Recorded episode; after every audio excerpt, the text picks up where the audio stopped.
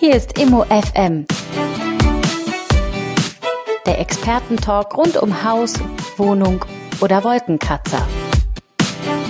Mirko Otto, öffentlich bestellter und vereidigter Sachverständiger, ist der Mann mit den Antworten und Chef der Sachverständigensozietät Otto und Kollegen in Berlin. Jetzt für Sie auf Sendung.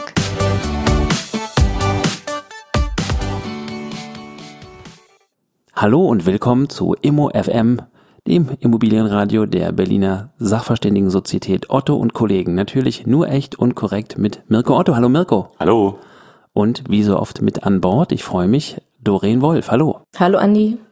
Heute geht es um ein Thema, was wir schon lange im Auge haben, wo auch immer wieder gefragt wird und was ja auch viele von euren Mandanten, Klienten oder wie ihr sagt, glaube ich, Auftraggebern äh, betrifft. Worum geht es? Heute geht es mal um ein Thema, was emotional ganz doll belastet ist und wo es immer wieder dieselben Fragen gibt, weshalb wir überlegt haben, dass wir das jetzt mal hier aufgreifen, und zwar ums Thema Scheidung. Ähm, was passiert eigentlich mit den Immobilien in der Scheidung? Was gibt's für Lösungswege? Da gibt's sehr, sehr viele Anfragen und ähm, manchmal eben auch Anfragen, wo wir dann sagen, uh, das geht in die falsche Richtung. Und deswegen einfach mal diese Folge, damit wir mal so die groben Fragen klären. Was gibt's denn da für Möglichkeiten? Was passiert denn da? Ähm, wie kommt man da raus? Und wie macht man das wirklich sinnvoll? Weil wir kriegen da tatsächlich ähm, teilweise Sachen, wo man sagt, ja, okay, also das, das werden wir so nicht bearbeiten und das halten wir auch für grundlegend falsch. Ähm, und da müssen wir jetzt mal drüber sprechen. Okay, ich habe keine Ahnung, worum es geht, umso spannender klingt's. Wo fangen wir an? Wir fangen ein bisschen damit an, dass wir erstmal schauen, wie kommt man überhaupt zu einer Immobilie als Ehepaar. Und wir wollen heute in dieser Folge einmal beleuchten, wenn der Fall eintritt, dass ein Ehepaar während der Ehe eine Immobilie kauft. Also sie sind beide Eigentümer, meistens auch zu gleichen Teilen. Und es gibt aber noch die Möglichkeit, dass einer der Partner in die Ehe die Immobilie schon reingebracht hat oder auch allein während der Ehe erworben hat oder natürlich durch Erbschaft oder Schenkungsfall an eine Immobilie gekommen ist. Diese Sachen, die ich jetzt aber aufgezählt habe, dass einer allein als Eigentümer hier eintritt, wollen wir in einer anderen Folge dann uns anschauen. Heute geht es erstmal darum, was passiert, wenn der Scheidungsfall eintritt und beide Ehepartner Eigentümer der Immobilie sind. Also häufig kommt ja eine Frage nach dem Motto, können Sie mir nicht die Immobilie bewerten? Ich will den anderen auszahlen und der Preis soll möglichst niedrig sein und so.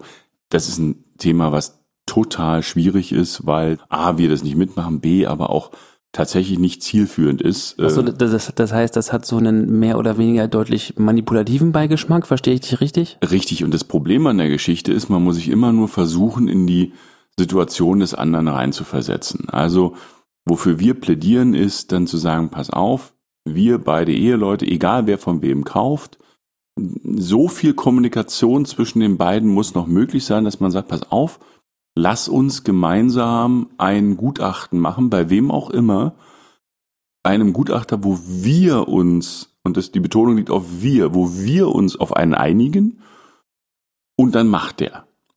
Äh, dann ist, muss das in maximaler Transparenz gemacht werden. Das heißt also, beide sind bitteschön beim Ortstermin dabei, auch wenn man den anderen gerne erwürgen möchte, weil es hilft tatsächlich nicht, wenn der Eindruck auch nur entstehen würde, das ist dein Sachverständiger.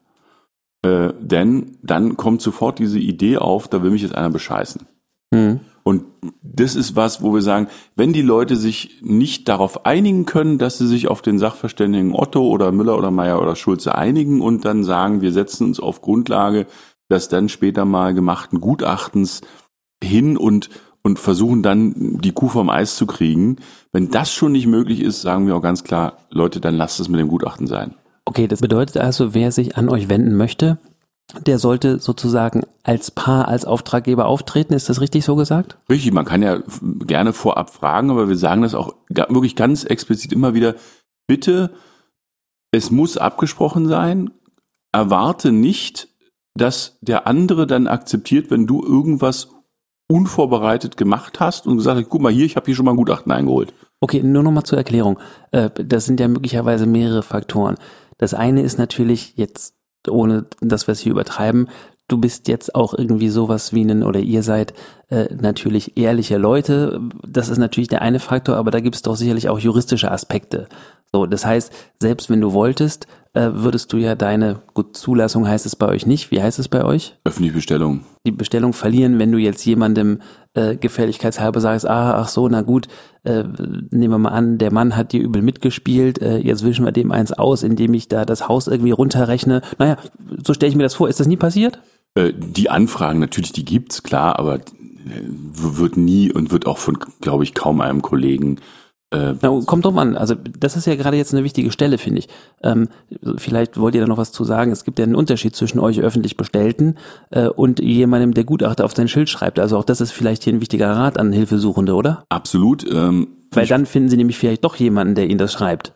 Das ist richtig. Ähm, bei einer öffentlichen Bestellung, bei einer Zertifizierung, ähm, die anerkannt ist, da ist halt diese Neutralität des Gutachters vorgeschrieben und wird auch in aller, aller, aller Regel gelebt. Das muss man ganz klar sagen. Es geht aber auch dabei weniger darum, ob der Kollege oder die Kollegin tatsächlich wirklich manipulativ tätig wird, sondern nur, dass dieser Eindruck entstehen kann. Der Kollege kann, auch ich könnte, völlig richtig ein Gutachten schreiben. Das ist absolut korrekt. Aber wenn der Eindruck entsteht, das ist mein Gutachter gewesen oder dein Gutachter gewesen, dann wird der ja in die Richtung gearbeitet haben. Das muss man vermeiden. Da geht's jetzt nicht mal um den um das faktische juristische äh, oder juristische an dem Gutachten, sondern es geht mhm. dann wirklich um das den psychologische. Eindruck. Um, genau. Wenn man eben da mit maximaler Transparenz arbeitet, dann hat man eine Chance, das auch wirklich im Guten auseinanderzukriegen. Wenn ich die Antwort schon bekomme, nee, nee, also mit dem reden und nur noch über einen Anwalt und äh, einigen über ein Gutachter, keine Chance, dann sage ich ganz klar, was auch da, dann gibt's andere Lösungsmöglichkeiten, die ihr in Betracht ziehen müsst. Die sind eben auch teilweise rechtlicher Natur. Da seid ihr hoffentlich dann im Scheidungsverfahren rechtlich vertreten. Und dann müsst ihr eben selber dafür sorgen, dass das anders geregelt wird. Weil der erste Punkt ist jetzt, die Eheleute einigen sich über der eine kauft vom anderen. Das ist jetzt mal so eine Konstellation, die relativ häufig auftritt. Die Frau wird den Kindern im Haus bleiben oder der Mann will es übernehmen, wie auch immer. Dann kann man es eben nur mit einer maximalen Transparenz machen. Was kann man sonst machen? Die Eheleute können natürlich das Haus gemeinsam verkaufen. Ganz klar. Ne, dann sind sie halt beide nicht mehr Eigentümer, verkaufen, kriegen die Hälfte vom Geld, was übrig bleibt nach Abzug der Bankschulden und der Kosten vom Hausverkauf und dann ist hin gut. Und dann ist ja auch weit und breit kein Interessenskonfliktthema irgendwie gegeben. Nö, weil alle beide wollen ja in der Regel, dass es einen hohen, möglichst hohen Geldbetrag gibt und äh, dann ist gut. Nächste Möglichkeit wäre jetzt noch, dass es gar keine Lösung gibt, dass also es wirklich völlig verhärtete Fronten sind, ähm, so nach dem Motto, wir reden nicht mehr miteinander, ich sage zu allem Nein ähm, und einer der beiden steht dann da und sagt, ich würde es aber gerne auflösen, was macht man dann? Dann äh, ist man als Miteigentümer der Immobilie berechtigt, die Zwangsversteigerung oder die äh, Versteigerung zur Aufhebung der Gemeinschaft, das hatten wir in einer der früheren Folgen schon mal erläutert, ähm, zu beantragen. Das ist dann auch ein Mittel, um so ein bisschen Bewegung reinzukriegen. Okay, aber ich hoffe doch, dass äh, das klingt ja jetzt nach Giftschrank, das dürfte doch sehr, relativ selten vorkommen. Es kommt leider zu häufig vor, das muss man ganz klar sagen, weil ähm, im Rahmen so einer Eheauseinandersetzung, das ist natürlich emotional aufgeladen. Und dann gibt's halt schon ähm, den Punkt, dass die Eheleute dann so sich gegenseitig die Kratze an den Hals wünschen oder noch Schlimmeres. Und dann wird teilweise eben nicht mehr rational äh, vorgegangen. Und das ist auch so ein bisschen Ziel dieser Sendung, dass man sagt, kommt Leute, jetzt äh, ganz ehrlich, ist es der größte Vermögensgegenstand, den ihr in der Regel haben werdet ähm, äh, wenn wir nicht von Frau Klatten reden, die über irgendwelche Milliarden Aktienpakete redet, dann ist nun mal das Haus der größte Vermögensgegenstand und dann sollte man bei aller Antipathie, bei allem, äh, ich mag den nicht mehr oder ich mag die nicht mehr, äh, halt trotzdem irgendwo versuchen, das für alle so schadlos wie möglich zu machen. Das muss man ganz klar sagen. Jetzt habt ihr beide ja äh, einen anderen Blick auf die Welt. Damit meine ich, der Arzt sieht immer nur Kranke ähm, der äh, Mensch, der Autos repariert, sieht immer wieder kaputte Autos. Äh, das heißt, euer Blick ist ja auch bloß ein Ausriss. Ähm, für jeden, der sich jetzt kundig macht mit, hm, wir trennen uns gerade, ähm, wie läuft das denn im Schnitt so ab? Wie ist denn, ist denn da die Stimmung heutzutage? Würde mich interessieren. Sind die meisten da vernünftig miteinander? Ähm, Gibt es meist friedliche Lösungen? Äh, gibt es mehr Rosenkrieg, als man so denkt? Wie, wie ist denn da eigentlich so der, der, der, der Schnitt, den ihr mitbekommt? Es ist ganz unterschiedlich. Also wir haben wirklich verschiedenste Telefonate, die wir da führen. Relativ häufig, so habe ich das Gefühl, sind sich die Eheleute sind schon sehr vernünftig und sind sich da schon einig. Wir sagen, wie, wie Mirko es gerade schon gesagt hat, auch immer vorweg, es wäre gut, wenn sie sich einig sind, uns auch auch, dass uns beide Parteien beauftragen, so dass es einfach für den weiteren Prozess einfacher wird, um Konflikten vorzubeugen. Wir haben natürlich auch Fälle, wo es Streitereien gibt. Wir merken dann schon allein im Anlaufen, wenn es darum geht, Termine zu organisieren, überhaupt, dass die Partner gemeinsam in die Immobilie kommen. Das äh, nimmt sehr viel Zeit dann in Anspruch. Also es verzögert auch den gesamten Prozess auch für uns in der Gutachtenerstellung und ähm, ist natürlich für die Partner dann entsprechend nochmal so ein Konfliktpotenzial, weil sich der andere natürlich über den einen dann aufregt. Aber das ist eigentlich wirklich selten der Fall. Und wenn es gar nicht geht, dann haben wir es, ähm, dass halt die Anwälte an uns rantreten, dass die Partner schon vertreten werden über Anwälte und die Kommunikation dann überwiegend auch über die Anwälte schon geht. Aber das ist, finde ich jetzt, wenn ich so zurückblicke, seltener. Seltener, oder? Was meinst ja. du? Was, was häufig vorkommt, ist wirklich dieser, ähm, dieser Gesichtspunkt, der auch am Anfang gar nicht schlimm sei oder gar nicht böse gemeint ist, nach dem Motto, ich hole jetzt schon mal ein Gutachten ein.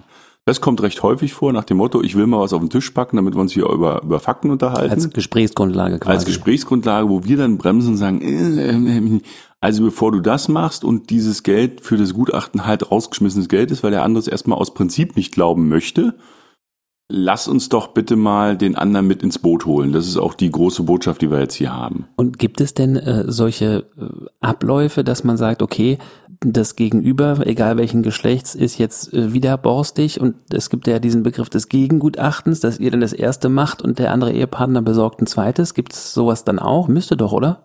Gibt's und ist auch halt genau der Punkt, der dann eigentlich nur viel Geld kostet, weil wenn die Parteien sich nicht einigen oder man da blauäugig reinläuft, dann macht der eine ein Gutachten, der andere sagt zum nächsten Gutachten, du überprüf mir das mal.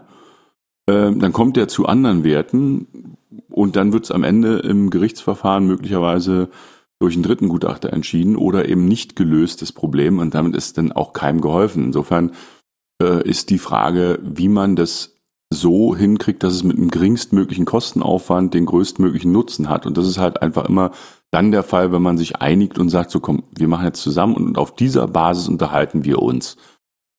Und wie auch immer diese Einigung dann aussieht, ähm, äh, das, das entscheiden ja die Leute. Wenn da als Beispiel als Verkehrswert der Immobilie 350.000 drin steht und äh, ja, dann können die sich einigen, wie auch immer sie wollen, aber sie haben eine Basis zum Reden. Und wenn der eine dann sagt, ja gut, und ich gebe noch ein bisschen nach, weil ich will, dass die Kinder trotzdem in, unser, in unserem ehemaligen Haus aufwachsen und bin eben bereit, dafür auch ein bisschen Abstriche im Geld zu machen, weiß ich eben auch, wie viel Abstriche ich mache und habe eine Basis, auf der ich verhandeln kann. Also nehmen wir mal an, wir würden jetzt gerade zu jemandem sprechen, der nicht bereit ist, ein Gutachten äh, von irgendwem zu akzeptieren, der, der sagt, nee, äh, ja, wenn du da Gutachten beauftragen willst, kannst du es ja machen, mir ist das egal. Was würdest du dem, was würdet ihr dem sagen, wenn er jetzt zuhörte? Naja, dann ist die Frage, wie stellt sich der, der sagt, nö, die Zukunft denn vor? Also ich meine, es gibt ja, äh, die Ehewohnung wird dann irgendeinem zugewiesen, also wenn wir es jetzt mal dann rechtlich weiterspinnen, das heißt also mal als Beispiel, die Frau mit den Kindern bleibt im Haus und muss die Hälfte anteilige Miete bezahlen. Das ist für alle Parteien irgendwie nur so halb gut. Weil äh, A, das Geld ist gebunden, B, ähm, die Reparaturen müssen von dem mitbezahlt werden, der da gar nicht mehr wohnt. Ähm, und es entsteht so eine komische Situation, die im Grunde genommen das, das Problem ja nicht löst dann auf Dauer. Das heißt, ich muss ja irgendwo bereit und in der Lage sein, das zu lösen, das Thema. Und das mache ich nicht mit einer Niet-Einstellung. Dann gibt's eben wirklich tatsächlich den Weg dieser Teilungsversteigerung, der dann halt manchmal kommt. Manchmal auch erst nach Jahren, weil Leute sagen, ja, ich habe es am Anfang mit dem ganzen Scheidungsverfahren da habe ich es mal so weiterlaufen lassen, aber irgendwann wollen wir dann halt auch mal wirklich die Trennung haben, weil ich habe mich ja nicht scheiden lassen, weil äh, ich den so toll fand, sondern weil ich gesagt habe, ich möchte mit dem nicht mehr zusammen sein. Wir hatten auch einmal den Fall, dass nicht so ein Verfahren eingeleitet wurde, sondern dass wirklich jemand seinen Anteil auf dem freien Markt quasi, also einfach verkaufen wollte. Richtig, gab es auch schon, ähm, ähm, ist auch rechtlich möglich hat immer zur Folge, dass es dann andere mit involviert. Das ist ein äh Im Moment noch mal langsam für uns Anfänger. Äh, da sagt jemand, ich verkaufe ein halbes ein Familienhaus ja. an Wildfremden. Richtig. Ja. Und aber dann aber wirklich dann aus purer Gemeinheit oder warum?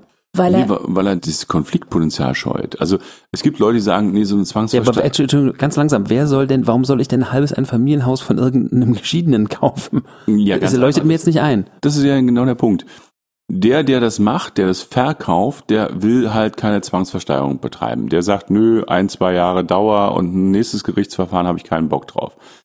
Der verkauft, der verkauft es zu einem günstigen Preis. Also nehmen wir jetzt mal einfach als Beispiel, die Hütte wäre 500.000 Euro wert und hat noch 200.000 Schulden. Wir haben also 300.000 Euro, die da an Wert sozusagen dastehen und der sagt jetzt, pass auf, äh, ich verkaufe dir äh, äh nicht für 150.000, sondern für 100.000 dir Investor äh, diesen halben Anteil, der dann nichts anderes macht, als das Verhältnis aufzulösen.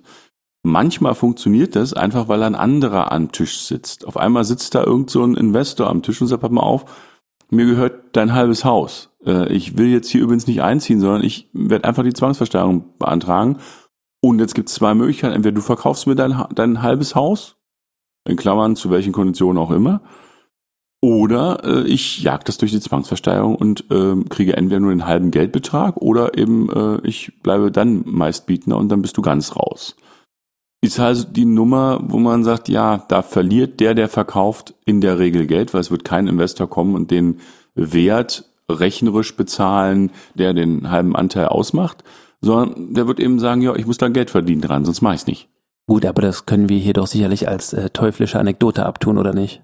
Das kommt vor. Ja, aber es ist zwang, also in dem Fall war es wirklich so, derjenige wollte einfach mit der Sache abschließen und es gab keinen Weg der Einigung. Die Versteigerung wollte er halt einfach selber nicht führen und er wollte, äh, sag ich mal, das Übel einfach loswerden und hat dafür auch dann geringeren Kaufpreis in Kauf genommen, weil dann natürlich der Investor, wie du gerade schon meintest, Mirko, natürlich das nur machen wird, wenn er dann auch vermutet, dass er da ein Schnäppchen mitmacht. Klar. Und das war, das war hier dann der Fall. Er wollte einfach, dass es weg ist. Er wollte aus der Nummer raus. Er hatte keinen Bock mehr, sich zu streiten. Und dann äh, muss jetzt nicht immer ein böser Gedanke dabei sein, dass man dem anderen zwangsläufig schaden will. Aber da war es dann so, äh, ihm war es dann egal. Ne? Also er wollte da weg.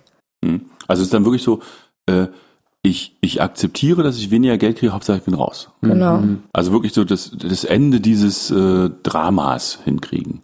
Okay, jetzt hatten wir ja gerade schon den, ähm, den Fall oder die, das Szenario mit Gutachten und Gegengutachten. Hier ist es, mhm. glaube ich, für jemanden, der jetzt zwangsläufig, also der ein Laie ist und sich jetzt zwangsläufig damit befassen muss und uns darum zuhört, ist es vielleicht wichtig zu verstehen, weil du das so angerissen hast, für dich ist das ja auch was Selbstverständlicheres als für uns hier. Ähm, wie ist das kann denn ein anderer Gutachter auf relevant was anderes kommen? Ich würde jetzt mit meinem Hintergrundwissen denken, naja gut, dann suchst du dir halt einen Gutachter. Wenn, wenn jetzt Mirko Otto auf 380 kommt, dann wird der nicht auf 520 kommen, oder doch? Kommt schon vor. Es gibt ja tatsächlich andere Sichtweisen. Das muss man gar nicht äh, böse sehen, sondern es gibt tatsächlich beim selben Objekt, äh, man, man sagt es nicht umsonst, äh, drei Gutachter, vier Meinungen. Das ist bei Juristen genauso es sollte gut begründet äh, eigentlich derselbe oder ein sehr ähnlicher Wert rauskommen, aber es gibt auch wirklich Fälle, da kommt eben signifikant was anderes raus. Okay, das heißt also, ähm, die Aussage, äh, ja, Edge, wenn du dir einen Gutachter holst, der das bewertet, hole ich mir eben auch einen, dann komme ich auf was anderes. Das ist leider doch ein Argument. Da kann man nicht sagen, ja, brauchst du nicht zu tun, weil wenn das. Das ist ein Argument, natürlich, klar. Nur der Punkt ist, wenn beide Eigentümer sind, nutzt mir das Gutachten ja an sich gar nichts. Weil ich muss ja auf Grundlage eines Gutachtens möglicherweise eine, eine, eine Trennung vollziehen. Und wenn die Trennung eben, was sehr häufig ist, so ist, dass der eine übernehmen will den anderen, dann müssen sich beide Parteien einig sein. Sind sie sich nicht einig, geht dieser Weg nicht. Sind sie sich einig, über welchen Wert auch immer, den können die auch auswürfeln grundsätzlich. Ja, kein Problem. Wenn sie sich dann einig sind, dass sie das so und so gewürfelt haben, ist alles gut. Nur die Frage ist halt, ähm, ob man das rational und vernünftig nicht ein bisschen anders angeht, weil da kommt man mit so Gutachten und Gegengutachten halt nicht allzu weit. Das heißt also, wenn ihr solche äh, Geschichten, solche Szenarien erlebt, ihr werdet gebeten, Gutachten zu machen äh, und ihr wisst, da wird jemand ein Gegengutachten machen. Hm? Teilfrage, ihr lehnt es dann offenbar nicht ab, sondern ihr macht's. Also wenn jemand darauf besteht und sagt, jawohl, ich habe verstanden, was Sie gesagt haben, man sollte es gemeinsam machen, meine Frau will nicht und ich will trotzdem Gutachten machen. Okay. Wie dann machen wir das auch, gar keine Frage. Okay. Und wie oft ist es dann so, dass die andere Seite auch ein Gutachten macht und dabei aber auf die Nase fällt, weil der Unterschied vielleicht bloß 10.000 Euro sind? Äh, relativ häufig. Tatsache. Ja, also es ist nicht so, dass dann wirklich tatsächlich, weil die Gutachten, wenn sie gut gemacht sind, eben auch wirklich vernünftig begründet sind, die sollten auf einen ähnlichen Wert kommen. Jetzt kann man sich immer streiten, ist das Ding nur 450 oder 470.000 Euro wert? Da haben zwei Sachverständige halt eine unterschiedliche Meinung. Aber so, das ist, und zwar, da reden wir jetzt von drei bis fünf Prozent vielleicht Unterschied? Der BGH hat mal gesagt, 15 Prozent Abweichung machen Gutachten noch nicht falsch.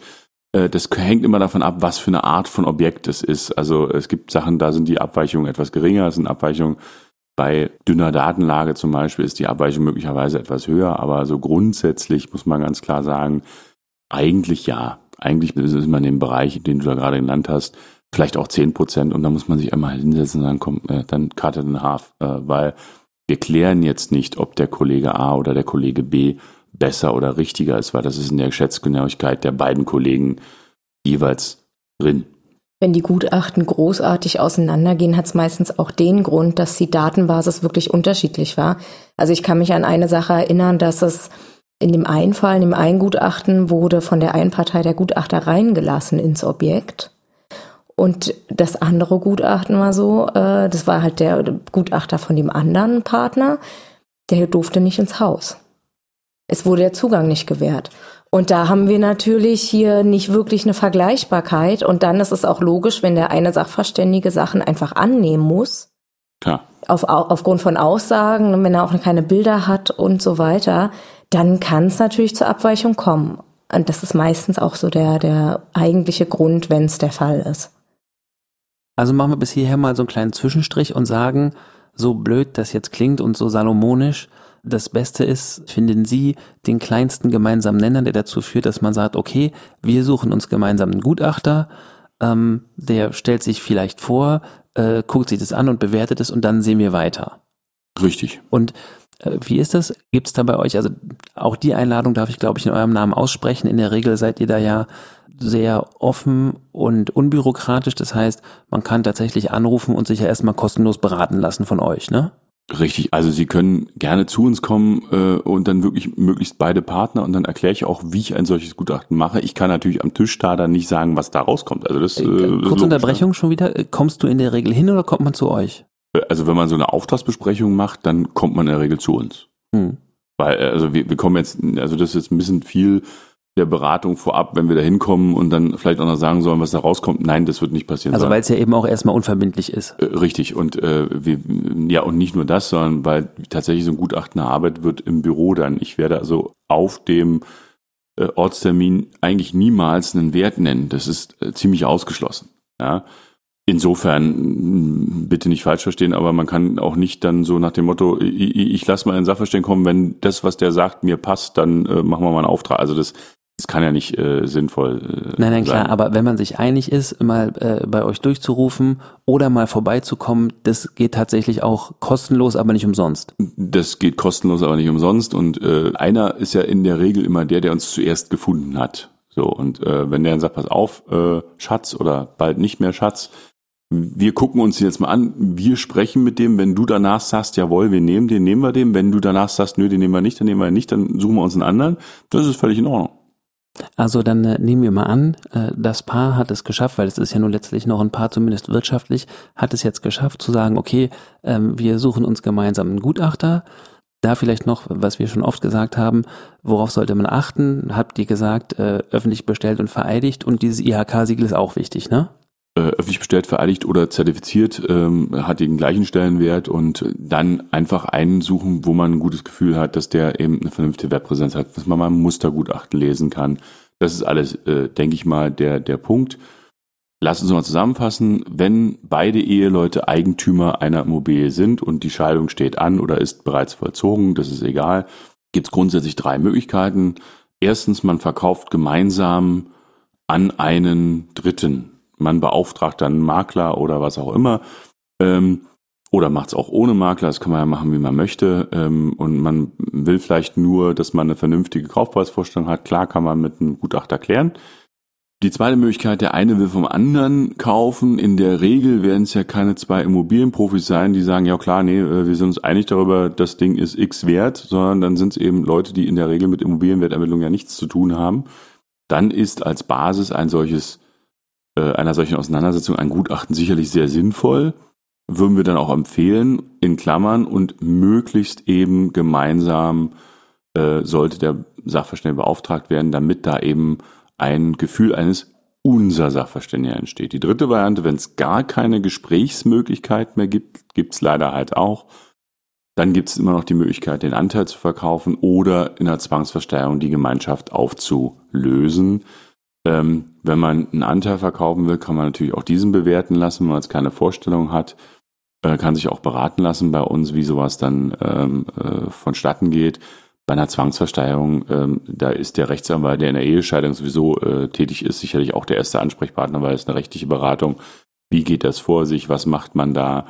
Ähm, das ist im Prinzip relativ einfach. Der schreibt ans Gericht und sagt so, äh, ich, äh, Hans Müller, äh, Eigentümer des Grundstücks Nummer so und so und so weiter, beantrage hiermit die Zwangsversteigerung zum Zwecke der Aufhebung der Gemeinschaft und dann ähm, geht es nach Zahlung eines Gerichtskostenvorschusses eben los.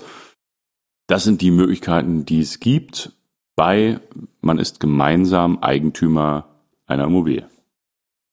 Jetzt äh, werden wir in Zukunft in einem zweiten Teil noch andere Themenaspekte über Immobilienbescheidung behandeln. Was dürfen wir da noch erwarten? Da können wir das Thema Zugewinnausgleich erwarten, wo wir erstmal erläutern wollen, was dann ein Zugewinn überhaupt ist und in welcher Form dann diese Immobilie überhaupt sagen wir mal, in die Ehe gekommen ist, beziehungsweise ähm, wer dann da Eigentümer ist. Und ähm, würden da auch oder gehen dann auf die Besonderheiten ein, was man da beachten muss in der Bewertung, wenn man so einen Zugewinn ermittelt. Jo, dann hätten wir es für heute, Nani. Dann hätten wir es für heute. Alles klar. Also nochmal, Einladung steht, wer noch Fragen hat, immer per E-Mail oder auch per Telefon. Der Mirko und du auch, Dorin, ihr seid ja relativ leicht telefonisch erreichbar und auch immer gerne für alle da. In diesem Sinne, Scheiden tut natürlich weh, aber ihr könnt, glaube ich, ein bisschen helfen, dass es ein bisschen weniger Schmerz wird als unbedingt nötig, oder? Genau. Wir hoffen es. Alles klar. In diesem Sinne, danke fürs Zuhören, danke für die Aufmerksamkeit. Wir sind, bleiben und waren im OFM. Tschüss. Tschüss.